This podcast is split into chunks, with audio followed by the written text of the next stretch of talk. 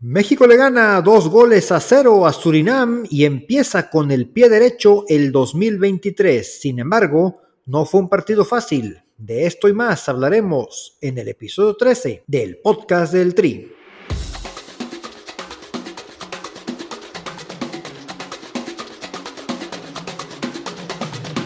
Este es el podcast del Tri, espacio donde hablamos de la selección nacional mexicana, su pasado, presente, futuro y noticias sobre sus jugadores tanto en Liga MX como en Europa. Comenzamos. Bienvenidas, bienvenidos al episodio número 13 del podcast del Tri. Mi nombre es Aldo Maldonado y el día de hoy vamos a analizar lo que pasó en el partido de México contra Surinam gana dos goles por cero como visitante la selección mexicana. Complicado partido, mucho más complicado de lo que parecía. Pero bueno, vamos a analizar, lo importante es que se ganó. Y saludo con gusto, como siempre, a Oscar Campos. ¿Cómo estás, Inge? ¿Qué tal, Melik? Buenas noches, ¿cómo estás? Pues inicia la, era de, Diego Coca, ya oficialmente eh, dirige su primer partido eh, a la selección nacional. Y bueno, creo que estaba equivocado yo cuando, cuando te dije, cuando te hice el comentario que digo que iba a durar 10 minutos en la selección nacional. De hecho, hoy confirmo mi, mi sentencia, no son, no son 10, quizá dure menos, menos minutos, va a durar todavía Diego Coca al frente. Y a reserva de tu comentario. Ganamos, pues ¿qué esperabas? ¿Qué esperabas? que ganáramos 7-0 como a San Vicente en los 90, porque Sague metía 7 goles por partido. Bueno, eh, sí tienes razón. Eh, poco a poco las elecciones eh, caribeñas, bueno, Surinam no es propiamente del Caribe, pero bueno, van evolucionando. Evolucionan todos, Milik, menos nosotros. bueno, las distancias se cortan a nivel mundial. Así. Que Francia meta ocho goles en un partido, cualquier rival del, del área que sea, no es fácil. Tampoco esperemos que México logre algo así. Ahora, era el primer partido. ¿Cuántas veces habían jugado juntos estos jugadores? Pues nunca. Y aparte muchos jóvenes. Entonces, yo, yo creo que era imposible ver la plasmada la idea de Diego Coca en el primer partido. Se puede ver más el próximo domingo, dado que son jugadores que la mayoría pues jugaron juntos la Copa del Mundo. Pero hoy creo que lo importante era ganar, aunque sí creo, Inge, e incluso a lo mejor tú y yo pecamos también de soberbios en el capítulo anterior. Mucha gente menospreció a Surinam, ¿eh? pensando, como decías, que un país de esos del Caribe, porque sí colindan ahí un poco con, el, el Caribe. No, no, y te, y te voy a quitar la palabra. Quien haya menospreciado a Surinam, digo, estaba mucha gente, ¿eh? mucha gente y decía lo comentamos, lo comentamos, genéticamente o históricamente Surinam está caracterizado por tener una buena eh, ser una cuna de buenos futbolistas que a la postre se hayan, hayan desarrollado su talento en, Holanda, bueno, esa es otra situación, pero realmente es una cuna de, futbolistas de, alta estirpe a nivel internacional. Y mira, y lo, platicamos la vez pasada, la selección de Surinam hoy lleva, lleva jugadores, o en el 11 titular tuvo jugadores de la primera división de Holanda, de Alemania, de Grecia, de Bulgaria, Eslovaquia, esas, esas últimas tres selecciones de segundo escalón eh, en cuanto a nivel, eh, a nivel europeo, pero vaya, eh, son jugadores que se están forjando en Europa y sabemos que el desarrollo de futbolistas en Europa es estadísticamente mayor al que se desarrolla en Latinoamérica. No, y no juegan en Europa por obra de la casualidad, no los contratan nada más porque sí, si están allá es porque tienen nivel y hoy lo vimos, se vio mucha calidad, no es el típico país que dicen, ah, son jugadores fuertes que meten la pierna, no, técnicamente están bien dotados y le complicaron a México. Yo creo que incluso el primer tiempo fueron ligeramente superiores a la selección mexicana. Pero bueno, me gustaría empezar con la alineación antes de entrar a los detalles del partido. Fue un 4-2-3-1, había muchísima especulación de cómo iba a jugar México. A mí en lo personal el 4-2-3-1 me encanta, se me hace la alineación más equilibrada que puede encontrar un entrenador y creo que México tiene jugadores con las características para reforzar este planteamiento de Diego Coca. Acevedo en la portería, no teníamos duda. La línea defensiva también me parece que no había duda alguna. Kevin Álvarez, Israel Reyes, Johan Vázquez y Gerardo Arteaga. En la media cancha, Eric Sánchez y Eric Gutiérrez. El capitán Eric Gutiérrez, el jugador más veterano del día de hoy fue Eric, con 27 años, con experiencia mundialista y con experiencia en Europa. Eh, eh, también estuvieron Antuna, Charlie Rodríguez, Alvarado y arriba Santi Jiménez. Acevedo, Santi, Reyes y Sánchez no fueron a la Copa del Mundo, estos cuatro jugadores. Y Johan y Arteaga, aunque fueron, no jugaron un solo minuto. Así que tenemos seis jugadores que no participaron en el Mundial, eh, o en algún partido del Mundial.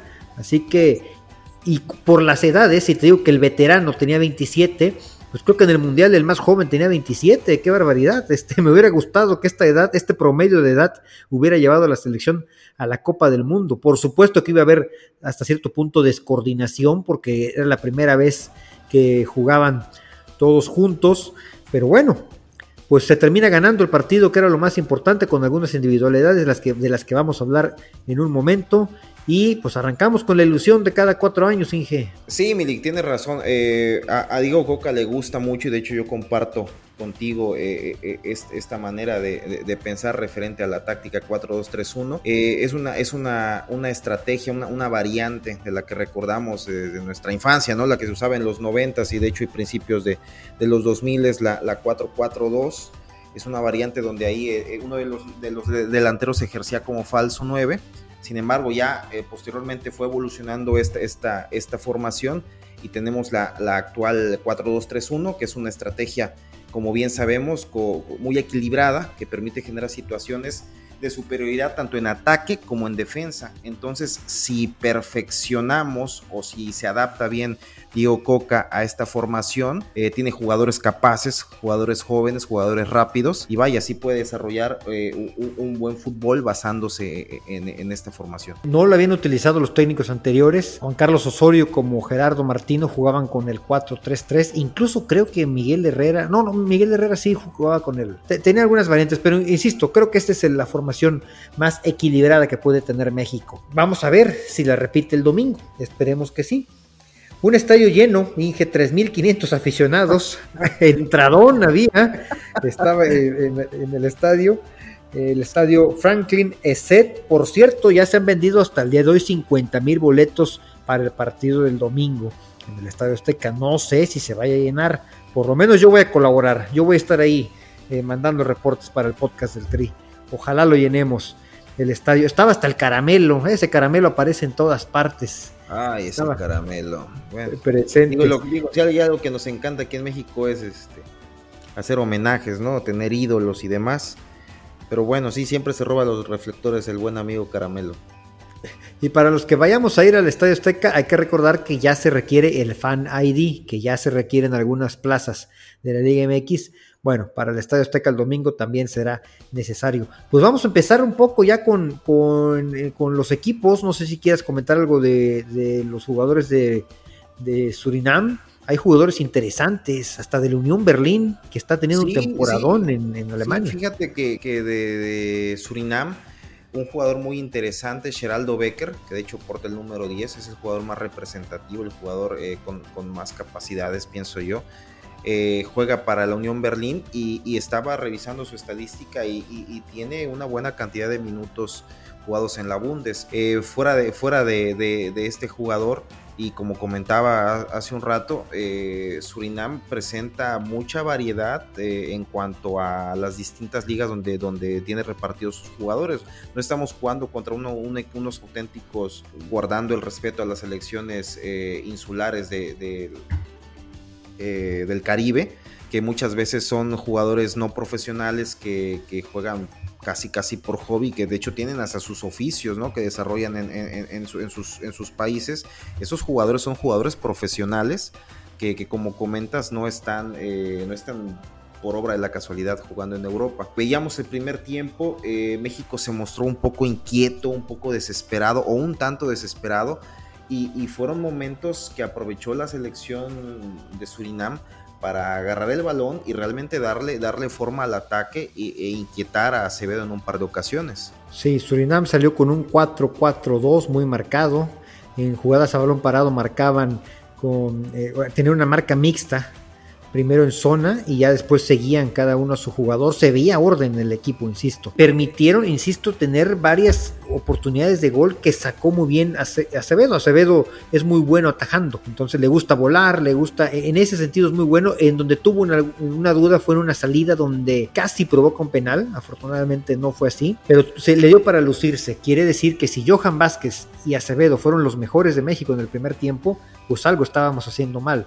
Insisto, no había coordinación en el equipo, la defensa con muchísimas dudas, no se entendían. Israel Reyes creo que hace un partido aceptable, sin embargo se equivoca en una salida, esas garrafales que casi le cuesta un gol a México, pero los que me decepcionaron fueron los laterales. Llevamos tiempo diciendo que los laterales de México eh, es lo mejor que tenemos hoy en día. Gerardo Arteaga ni fu ni arriba ni abajo, bastante gris, arriba absolutamente nada, la única vez que se atacó casi se lesiona, bueno, se lesionó, casi sale del partido, eh, en una jugada donde se ve bastante mal, donde intenta centrar y termina recortando, se le queda el tobillo anclado en, el pasto, y defensivamente también se perdía mucho en las marcas, sobre todo, y el que me llamó la atención, Kevin Álvarez, del que normalmente le aventamos flores porque tuvo unos minutos decentes en la Copa del Mundo porque en Pachuca le ha ido muy bien. Ahora fue un partido desastroso, desastroso tanto arriba como abajo, regaló balones, nunca se encontró. Eh, me parecía a ratos que veíamos a Jorge Sánchez en los malos momentos de Jorge Sánchez. Y si Jorge lo hemos visto así últimamente y a Kevin también, pues creo que el que se puede adueñar de esa posición, porque aparte lo hizo muy bien en la segunda mitad, es Julián Araujo. La importancia de estar en Europa, aunque sea entrenar con el Barcelona, ha entrenado ya con el primer equipo y de verdad, Inge, había momentos, tú lo viste, en que se notaba que era un jugador en una liga superior a los demás. Empezó titubeante en la primera jugada, de hecho, empezando la segunda mitad, pierde una marca en un contragolpe. Dije, madre mía, no puede ser que también vaya a empezar así Julián Araujo, pero no, se empezó a sentar en la cancha, se asoció muy bien con Uriel de Antuna por la banda derecha y bueno, le cambiaron el rostro por completo a la selección mexicana. Kevin Álvarez decepcionante en esa su primer oportunidad ya como, como lateral eh, absoluto, bueno, absoluto, sí, titular ya formando parte del nuevo ciclo eh, parecía momentos que veíamos a, un Jorge Sánchez, como bien lo comentaste, eh, perdiendo balones, no mostrando personalidad al ataque, perdiendo en algunas jugadas la espalda. Y, bueno, la entrada de, Araujo definitivamente eh, revolucionó la, lateral y da gusto ver cómo, cómo el hecho de tener jugadores en, otras ligas, considerando, obviamente, respetando la distancia, Araujo acaba de llegar, está apenas entrenando con, el primer equipo, pero bueno, se, se, ve, la, se ve eh, las facultades superiores y, como lo dijo, como lo, lo, leí por ahí alguna vez eh, y creo que esto lo deberíamos de tener bien en mente y no nosotros, sino los altos directivos de la federación, el hecho de tener jugadores en Europa no te garantiza ser campeón del mundo, pero no tenerlos sí te garantiza que jamás lo vas a hacer. Totalmente de acuerdo. Totalmente de acuerdo. Se nota. Por ejemplo, otro jugador que estuvo muy bien fue Johan Vázquez. Johan Vázquez se nota que está jugando en la liga donde los defensas se desarrollan mejor. A lo mejor muchos dicen, pero es que ya descendió con el Genoa, ahora va a descender con la Cremonese. Sí, pero se nota que está en otro nivel. Y lo vimos el día de hoy. Aparte de un partido con un muy buen timing, llegaba muy bien a las jugadas, el líder de la defensa, pues todavía se dio el lujo de anotar, o aparentemente anotó, ya no me quedó claro si rozó o no ese centro de Charlie Rodríguez, pero bueno, por lo menos él se fue a festejar. Diego Coca estuvo inquieto, se terminó quitando el saco a lo Hugo Sánchez, él daba muchos gritos. Me llamó la atención que se comunicaba constantemente con Acevedo para que en las pelotas que salía, que, que recuperaba, tratara de salir rápido. Fue, era una constante que le pedía a Acevedo, un estilo de contragolpe, como quiera. Eh, creo que a ratos se notó la desesperación en la primera mitad de la selección mexicana, una jugada absurda de Antuna, el Antuna del primer tiempo, eh, porque fueron dos Antunas, el del primer tiempo que fue el Antuna de la última etapa de Gerardo Martino y en el segundo el Antuna de la primera etapa de Gerardo Martino, ese que brillaba en las Copas Oro. Bueno, haciendo una patada absurda, una falta que le cuesta una tarjeta amarilla. Charlie Rodríguez con sus trazos largos, a veces exageraba, pero bueno, tiene talento para hacer eso. Sin embargo, siento que a veces exageraba. También me llamó la atención estas jugadas a balón parado tipo la volpiña, ¿no? Si sabes cuál es la volpiña que ocupa a veces Diego Coca también de cobrar en corto, que a mí lo personal no me gustan, pero eran jugadas prefabricadas que normalmente las concluyó bien México, eso también. Y en general, bueno, en el primer tiempo, te digo, poco de la selección mexicana el Piojo Alvarado siendo el Piojo Alvarado. Lamentable, pasan y pasan los, las convocatorias de la selección, sea el entrenador que sea, siguen convocando a Alvarado y lo siguen poniendo como titular. No sé qué tiene que hacer Roberto Alvarado para demostrar que no quiere estar en la selección. Parece que él definitivamente no quiere con sus actuaciones. Se la pasa trotando, esperando que llegue el minuto 90 o que lo saquen. Sí, lo, de, lo del Piojo Alvarado es, desastroso ya. Lo vimos. Eh en los pocos minutos que, tuvo en, la Copa del Mundo. Sí jugó, ¿verdad? En el Mundial. Sí, bueno, entró, está en el registro, con mucho miedo entró contra Argentina, por cierto. Sí, sí, sí, entonces vemos ahí, eh, digo, vimos hoy al Piojo muy temeroso, muy titubeante, con poca idea, con poco deseo, con poca hambre de, tener el balón, de, de, realmente verse participativo. Yo pienso que con lo de hoy, digo, y, seguramente lo llamarán una o dos convocatorias más, pero Piojo no tiene nada que hacer en la selección la selección mexicana. Eh, y como comentabas, ahí eh, el primer tiempo y el segundo tiempo fueron completamente distintos, eh, tanto en el accionar de la selección nacional como en el accionar del partido en general. Y en el segundo tiempo México empezó a buscar espacios por donde salir, se vio más movilidad, más tránsito de balón, buscando la conexión lateral volante.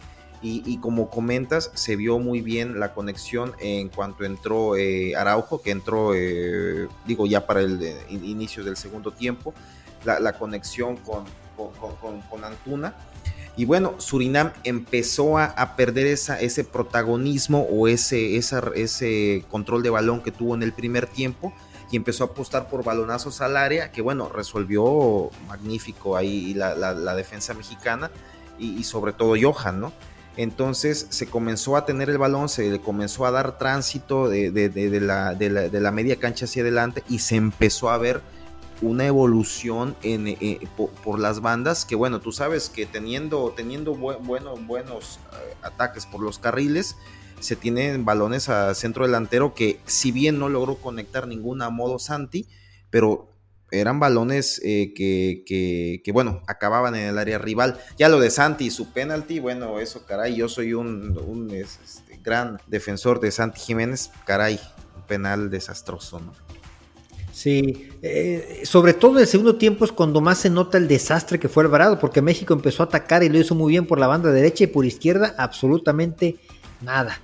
Antuna llegaba por velocidad, caracoleaba, manda el centro que provoca el autogol y hace la jugada que provoca el penal, como bien dices, que vuela a lo Roberto Bayo Santi Jiménez. ¿Crees que esto le pueda perjudicar en lo anímico a, Santi Inge? Pues sí, sí, yo pienso que sí, es un jugador que, viene embalado de, la racha que tiene eh, eh, en el Feyenoord.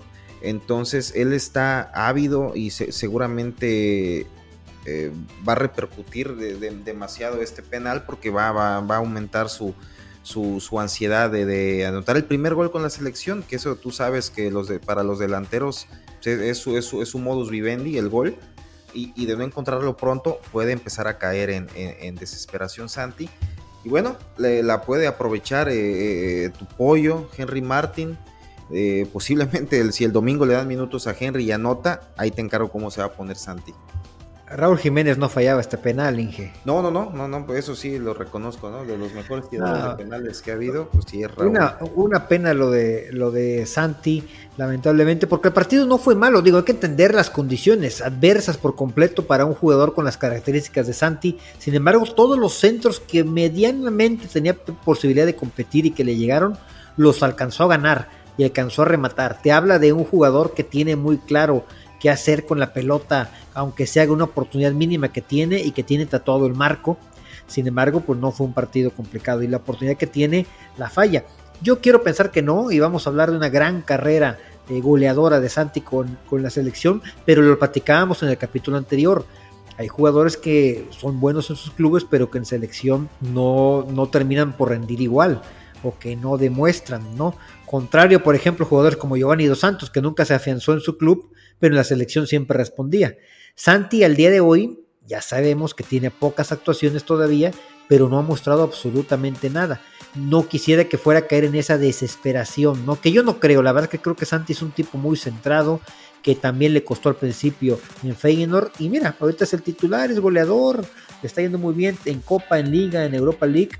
Yo creo que es cuestión de tiempo para que empiecen a caer los goles con la selección, pero sin embargo creo que el domingo va a haber minutos para Henry Martin. Sí, sí, sí, Henry Martin va a jugar. Digo, por alguna razón lo, lo, aguantaron en, México para no, que no hiciera el, viaje a Surinam y, guardarlo. Te aseguro, bueno, estoy casi seguro que, vamos a ver una buena actuación de, Henry. Digo, buena actuación de Henry es, es un golecito y, ya ves que es muy, muy enjundioso, muy entrón. A lo mejor no tiene la. festejo? ¿Va a haber festejo o no? La calidad de este de, la definición que tiene Santi. Henry tiene gol y esperemos lo, lo demuestre el domingo. Y el festejo, ojalá no salga con sus payasadas de estos festejos. Otro homenaje a Cuauhtémoc, digo, en homenajes nos la vivimos de toda la historia de la selección nacional. Ya por favor, basta de homenajes, ¿no? Lo que fue Cuauhtémoc, lo aplaudimos, lo respetamos, lo agradecemos, pero digo, no, no, no, no, era muy gratos los festejos del Cuau. Bueno, ya fue el homenaje en el América, ahora sigue el homenaje en la selección. Los jugadores que salieron, bueno, ya, ya vimos que salió Kevin Álvarez, entró Araujo, porque fueron jóvenes la mayoría de los participantes hoy y los relevos también. Entró el Nene Beltrán por Charlie Rodríguez. Son prácticamente los jugadores que tuvieron actividad como tal y a los que podríamos calificar por lo que hicieron Araujo y Beltrán. Los otros tres cambios pues fueron Marcel Ruiz, pero faltaron ya siete minutos, incluido el tiempo de compensación. Laines por Alvarado, tampoco pudo hacer nada. Y Angulo, pues que jugó 30 segundos y ni siquiera tocó la pelota. Angulo entró por Antuna. sí, sí, sí, ya eh, Ruiz y, Laines entraron al minuto 85 ya prácticamente con el partido eh, eh, por, terminar. el Nene Beltrán yo creo que fue el último que, alcanzó todavía a tener minutos representativos para, para, para, para ser digno de alguna calificación, ¿no? Y, yo pienso que, digo, soy de la idea. la prima, ¿no? Se, se, cobra la prima todavía. Exactamente, la famosa prima. Por ahí el otro día platicaba con, Melitón, Melitón Hernández. Saludos al gran arquero de los tiburones rojos. Hernández. Del Veracruz. Eh, saludos a él y a Fidel Curi. que de hecho Fidel Curi andaba en la FIFA, no sé si viste su publicación en Twitter. Fidel Curi en la FIFA digo, a mí me, me, dio ilusión, digo, a lo mejor anda arreglando sus detalles el señor Curi y ojalá volvamos a tener pronto fútbol aquí en el Puerto Jarocho. Pero como te decía, eh, Melitón me comentaba, porque recuerdas que Melitón fue a, la Copa América. Con el Piojo Herrera, claro. Así es, que, ya cuando estaban ya por, por, por romper filas, después de que tristemente se eliminaron en la primera ronda, y, le cayó por ahí el, bono por, por, viajar con la selección nacional. Digo, nada despreciable, ¿eh? un jugoso bono me dio, hijo, la cantidad, no te la voy a decir. Este, pero caray, imagínate, y, los jugadores de primera línea, la calidad de bonos que se llevan. No, claro, claro, claro. Es interesante, así que bueno, Angulo por lo menos eso ganó, aunque no ni siquiera ensució la camiseta. Los mejores de este partido me parece que fueron eh, sin duda Julián Araujo, Uriel Antuna, Johan Vázquez y Acevedo. Yo me quedo con ellos y los peores porque también hay que decirlo, porque nos gusta papachar. Nada más decir lo bueno, pero lo malo, Kevin Álvarez, Gerardo Arteaga y el Piojo Alvarado. ¿Crees que algunos de, perdón, crees que algunos de los que tuvieron buena actuación puedan repetir, eh, tomando en cuenta que a lo mejor el del domingo es el cuadro titular? o sea, la, selección base, ¿no? En teoría serían otros 11 los que veríamos el domingo. Si fuera así, ¿crees que alguno de estos merece repetir el domingo? Yo pensaría que a mí me gustaría ver a Johan de nuevo, ver a Johan eh, nuevamente, ver a Araujo de inicio, ok, Kevin, Kevin tristemente, digo tristemente porque es, es, de, mis, de mis pollos, Kevin, pero tristemente deja pasar esta valiosa oportunidad, digo, eh, las laterales son una de las posiciones que más se van a disputar en este proceso y me gustaría, digo, solamente ellos dos, me gustaría verlos repetir. De ahí, de ahí en fuera me gustaría ver eh, a todos los demás jugadores. Y, respecto a lo de Arteaga, pues, ¿quién espera Arteaga en México para, para, para su Gallardo está? Eh, está Gallardo, seguramente. Ah, Digo, de los jóvenes, pues están a futuro, pues Isaías, no. Pero tú hablas de los que están en la, en la concentración, ¿no? En la, concentración, bueno, Omar Campos, también de los jóvenes que podrían estar eventualmente ahí. Pero sin duda alguna, hoy lateral izquierdo, si no es Arteaga, pues tiene que ser Gallardo. Sí, yo pienso que van a iniciar con Gallardo. Y lo que comentas de Omar Campos, digo, siempre le echamos porras. Ojalá el día que tenga. hermano, ¿cómo no le vas a echar porras a tu hermano? es este es que Oscar Campos, hay que decirlo, el Inge, tiene un hermano que se llama Omar Campos, al cual le mandamos saludos, por cierto. Un saludo a mi hermanito. Y, es, es, mismo nombre que, el jugador de Santos Laguna. De hecho, es zurdo también. También, también. Egresado de la UNAM. Un saludo a mi hermano. Pues sí, entonces, eh, sí, ojalá en algún futuro tengas oportunidad, eh, Omar. Y, y, bueno, arriba, pues me gustaría ver nuevamente a Santi, digo, no fue su mejor partido, pero, pero esta, este segundo voto de confianza que le dé Coca para resarcir lo del penal, porque seguramente quedó tocado anímicamente, y, ver también minutos de Henry Martin, definitivamente. Sí, yo coincido, creo que Araujo y Johan deberían repetir, sobre todo porque complementándolos con Gallardo y con Montes, hacen una defensa muy buena. Esa podría ser la defensa titular de la selección. En la portería vamos a ver a Memo Ochoa. En la contención vamos a ver seguramente a Edson Álvarez y a Luis Chávez, me parece, ¿no? Y yo creo que podríamos ver a Orbelín Pineda en lugar de Charlie Rodríguez, jugando ahí como de 10, como atrasito del 9, asociándose con el 9 que podría ser Henry o podría ser Raúl. Yo no descarto la opción de Raúl. Por izquierda, pues obviamente el Chucky Lozano, sin duda alguna. Y tengo mis dudas por derecha yo no descartaría que repitiera Antuna, por lo que vimos en el segundo tiempo. Sí, posiblemente repita, repitan con Antuna. No me gustaría tanto que repitiera él. Eh, posiblemente pudiéramos ver a, Chucky Lozano. El 11 titular se tiene que mostrar ya pleno en este partido contra Jamaica. Ya quiero ver cómo, cómo que, se refleje el nivel que trae eh, Orbelín de Europa, que es un jugador que está teniendo la titularidad absoluta en, la liga griega, digo, es una liga de segundo escalón europeo, pero me gusta mucho Orbelín y, Edson Álvarez, vaya, debe ser el, bastión de, la media cancha mexicana, ¿no? Es sin duda el capitán, líder, bueno, el capitán va a ser Memo, pero vaya, líder total en la media cancha el líder en el campo, ¿no? Hoy tenía dudas de quién iba a ser el capitán, de hecho me quedé pensando, bueno, ¿quién podrá ser? Hasta que ya se despejó y vimos que era Eric Gutiérrez, y que pues, con justa razón, ¿no? Aunque ha sido intermitente tanto en el PSV como en la selección, pues por, por lo menos era el veterano, era el de experiencia. Seguramente Memo Ochoa va a ser el capitán eh, el domingo y eh, pues otro líder que tenemos, como bien dices, es Edson Álvarez. Yo espero ver una selección con más destellos el domingo. Espero que caiga algún un gol pronto, porque si no cae un gol en la primera mitad, ahí te encargo, Inge. El Estadio Azteca se empieza a hacer pesado, pesado y juega en contra de la selección mexicana. Me gustaría, insisto, poder ver a México. Hoy veía, por ejemplo, el partido de Italia-Inglaterra, que fue un desastre la selección azurra, por cierto.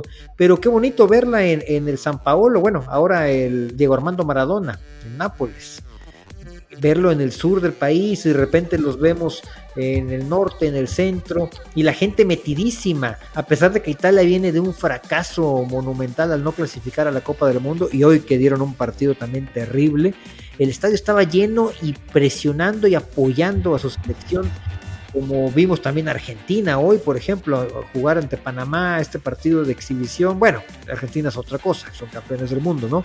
Pero hablo de una selección que no ha andado bien como Italia, como la selección termina por apoyar.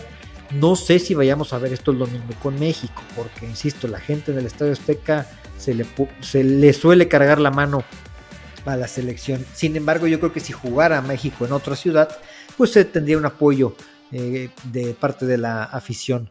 ¿Cómo ves? ¿Cuál es tu pronóstico? la, federación se, enfrasca en querer llevar a, la selección eh, siempre, un día sí y otro también, al Estadio Azteca. Sí, es un recinto histórico, es un recinto lo que me digas del Estadio Azteca, pero, pero podríamos emular un poco de lo que están haciendo selecciones en Europa, como lo comentas, Italia, que a veces juega en Bari, hoy jugó en, en Napoli. Eh, el otro día revisaba la estadística, de hecho han tenido partidos en Udinese y, bueno, el, apoyo de, los tifosis siempre o en todas las ciudades donde se presentan es igual de, alentador, pero bueno, también debemos de entender que la filosofía o la manera de ver el fútbol en Italia es muy distinta a la que lo vemos aquí. En Italia son unos apasionados, realmente unos eh, viven por el fútbol y aquí últimamente, eh, digo, ellos han tenido eh, motivos de, orgullo para, para, estar, para alentar a, su selección. Fueron campeones del mundo, tuvieron la Eurocopa del 2020. Digo, vienen de dos fracasotototes, que es no ir a dos mundiales de manera consecutiva. Pero bueno, volviendo al punto, sí, yo pienso que deberíamos de, ver a la selección nacional jugando en, en, otra sede, no sé, Monterrey, eh, en el estadio de Santos, en el estadio de, de, Chivas. Ya no, no lo pido para Veracruz porque lo, tenemos en demolición. Pero sí, ah, pero cuando esté, cuando esté lo vamos a pedir en ¿Te acuerdas aquel México fue Guatemala, contra ¿no? No, Guatemala, creo, ¿no? En 2001, en la época, eh, un aguacero, en la época de Javier Aguirre. Que jugó, este, creo que estaba Kikín Fonseca, ¿no?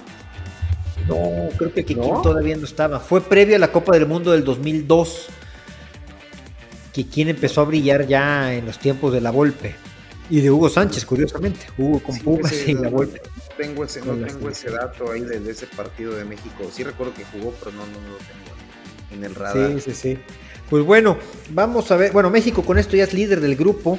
Obviamente, ¿no? Es lo que se esperaba con un, juego menos que, Surinam tiene 7 puntos, Jamaica también con 3 partidos tiene 5 puntos y en último lugar Surinam ya con 4, ya jugó todos sus partidos, se queda con un punto.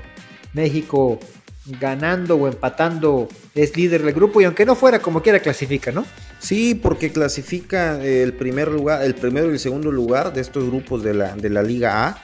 Entonces se califican 8 en total eh, para avanzar directamente a la Copa de Oro.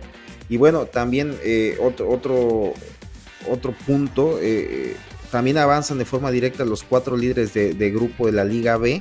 Entonces, de, esta manera habría 12 clasificados de forma automática, ¿no? Qué Digo, tenemos primera división, tenemos liga de ascenso. Aquí sí hay que ascenso y descenso. Qué bonita y democrática es la CONCACAF. El fútbol, digo, es era perfecto.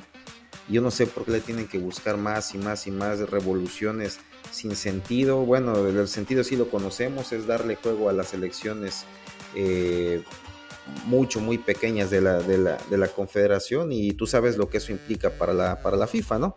Votos. Para la FIFA, el voto de Francia y el voto de San Vicente es lo mismo. Así es, exacto. Pero bueno, bueno que pues un capítulo de, de, de, estos de estos memes de la FIFA, ¿no? Que últimamente son muy recurrentes. Así es, pues algo que más que quieras agregar antes de concluir. No, yo creo que no. Nos vemos el, fin de semana en el Estadio Azteca a 6 de la tarde. A ver qué, caras, qué caras muestra eh, Coca con su, con su equipo A. Así es, Singe. Ojalá le vaya bien a México y empecemos con el pie derecho estos dos partidos.